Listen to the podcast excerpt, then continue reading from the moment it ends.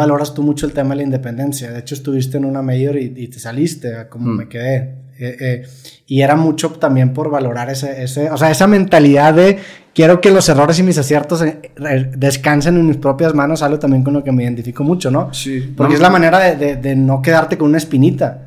Porque si fracasas con la de alguien más, fracasas dos No me veces. arrepiento, ¿sabes? Sí. O sea, pienso que si no lo hubiera hecho a día de hoy, seguiría pensando en si debo filmar o no debo filmar, ¿sabes?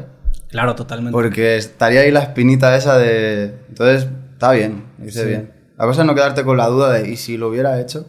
Sí. ¿Sabes? Que también el, el tema de voltear a ver al pasado es muy traicionero porque a veces pecamos de analizar con la vara del presente las decisiones del pasado. Y tu yo del pasado no es el mismo que yo actualmente. Cambio cada dos semanas. Claro, exactamente. Cada dos semanas pienso en mi yo de hace dos semanas y digo, "Pf, madre mía. Sí. Constante evolución. Claro. Y la manera, cuando menos a mi parecer, de no satanizar esos errores, o no errores, sino esas decisiones del pasado, Es, es tu creación Claro. también, ¿sabes? Es tu forma de avanzar y de crearte a ti mismo. No sé. No son errores. A ver, sí hay cosas que pueden ser Sí. errores, ¿sabes? Por supuesto. Pero, no sé. Es la manera de ser quien eres hoy. Equivocarte en el pasado, ¿sabes? claro. De hecho, se aprende, se aprende más de un error que de una cosa Sí, buena. definitivamente. ¿sabes? Muchísimo más. En tu caso, que, que te interesa mucho el tema de documentar tu vida, para ti tus álbums son como fotos sónicas de quiénes eras en ese momento. Un poco sí. Sí. Un poco sí. Y, y, por ejemplo, lo que estamos hablando ahora, miro esos álbumes y no me reconozco. Mm. ¿sabes? Pero ha sido una etapa de mi vida y tengo que, que respetarla y quererla, ¿sabes? Me está pasando a mí ahora que en los shows estoy metiendo canciones antiguas que me habían dejado de gustar porque musicalmente ya no me gustan. Pero esas canciones que ya no me gustan en su momento sí me gustaron, eran una parte de mí Sí. y me llevaron un poco a donde estoy ahora, entonces es como que digo, vale, hay que darle un poco de amor a estas canciones y quererlas por el momento en el que se hicieron y por dónde nos llevaron más que por la música en sí, ¿sabes? Claro.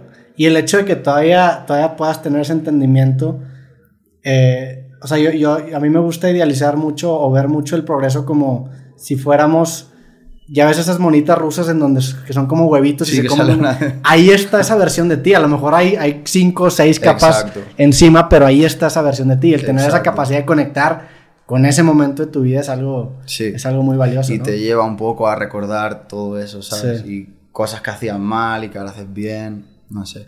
Hay que estar orgulloso del pasado. Claro. La verdad. Y entender que no hay nada que puedas hacer, o sea, que no pudiste haber hecho otra cosa diferente No. en ese momento. con Y lo las- hiciste convencido, ¿sabes? Claro. Entonces por algo será. Estaba dentro de ti cuando lo estabas haciendo, ¿sabes? Y seguramente si cuestionaras el tuyo del pasado te argumentaría de una manera muy cabrona que, güey, lo tomé porque en este momento era lo que, lo que había para mí, ¿no? Sí. O por ejemplo, yo a veces pienso que es un poco es gracioso. Pienso, el, eh, el Dani de- del primer disco, si escuchase el último disco que ha sacado, ¿qué diría de mí? Yo creo que me pondría a parir, ¿sabes? Como, ¿esto qué mierda es? Este? Sí. ¿Sabes? ¿Tú no crees que, que te pasaría lo mismo a ti con cosas antiguas que has hecho de Sí, trabajo? sí creo, o sea, creo yo que la... Como vas a acabar haciendo esto y tú, ¿cómo? ¿Yo haciendo eso? No. Sí, o sea, creo que igual de tóxico es atarte a tus sueños de tu yo de 15 años a viceversa. O sea, tu yo de 15 años, ¿por qué le darías un... O sea, ¿por qué sabría más que tu yo de 29, 30 años que tienes ahorita, no? Ujú.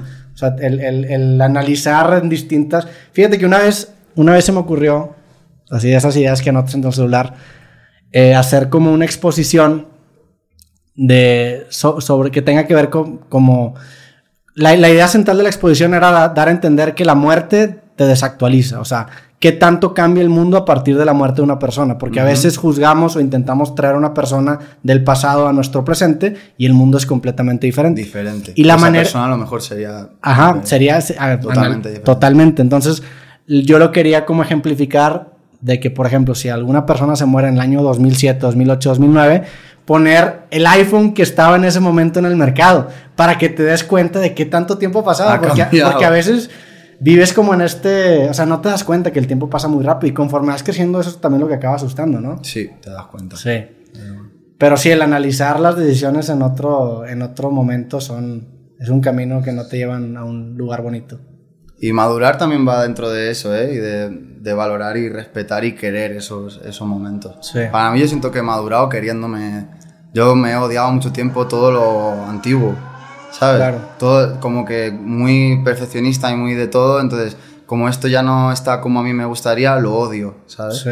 Y sin embargo ahora, pues con un poco de cambio mío, estoy empezando a querer todo eso como es y, y que al final era yo, ¿sabes? Sí. Era yo. También eso se vuelve difícil porque relacionado al tema de la independencia está el tema también de delegar. Me imagino que te cuesta trabajo, por ejemplo, delegar y confiar en otras personas. Mucho. Sí. Sí, mucho, mucho, mucho. Me trae problemas eso, muchos estreses. Eh, pero bueno, Eh, me gusta ser bastante dueño de mi proyecto, ¿sabes? Como estar lo más encima que puedo en todo, tanto en lo que es música, como en lo que es vídeo, como como lo que es puesta en escena. Es como que está mal, pero a la vez es que no puedo soltarlo, ¿sabes? Sí. Y me cuesta pues que no duermo porque ya no solo es llevar la música, sino que ahora, por ejemplo, en el show del Foro Sol, toda la dirección artística de- de- del show, digamos, todo el guion del show, lo he hecho yo en casa también. Mientras tenía que entregar unas canciones que no llegaba a tiempo, o sea, para pegarse un tiro. Pero a la vez no quiero soltarlo, ¿sabes? Porque tengo como muy, muy celoso lo mío, ¿sabes? Claro. O sea, el guion del- de este show es diferente a uno Sí, que es un, es un guion solo hecho para, para Ciudad de México. No se va a repetir este show. Ok. ¿Y qué, qué tan seguido pasa eso? Eh, pf, no, no tanto. Normalmente cuando vas a arrancar una gira la, la diseñas y la preparas y haces toda la gira con ese, con ese formato, digamos. Sí. Cuando vas a arrancar otra, pues se hacen otros ensayos, se prepara otra vez. Y para esta, para esta ocasión, pues se han hecho unos ensayos y se ha hecho todo alrededor de solo esta fecha, ¿sabes? Que para mí es como un regalo a, a Ciudad de México. Para mí Ciudad de México es una ciudad muy importante en mi carrera, o sea, es mi ciudad número uno además de, de, mis, de mis redes, de Spot y de, de todo. Y sentía que, ya, ya tocamos en esta gira en, en, en Ciudad de México, pero sentía que tenía que darle como un regalo a la ciudad por tantos años de, apoyarme y un agradecimiento, ¿sabes? Es como el show está pensado para esta ciudad. Hay canciones que hace 6 años, 7 años que no tocaba, que yo he venido a cantar aquí, he notado que me las piden. Entonces, no, vamos a cambiar el show, lo que te estoy diciendo, de quererlo de antes un poco, ¿sabes? Eh, y hemos metido pues mucha cosa de antigua, un mix de todo para que creo que va a satisfacer a, todo el público mexicano. Antes,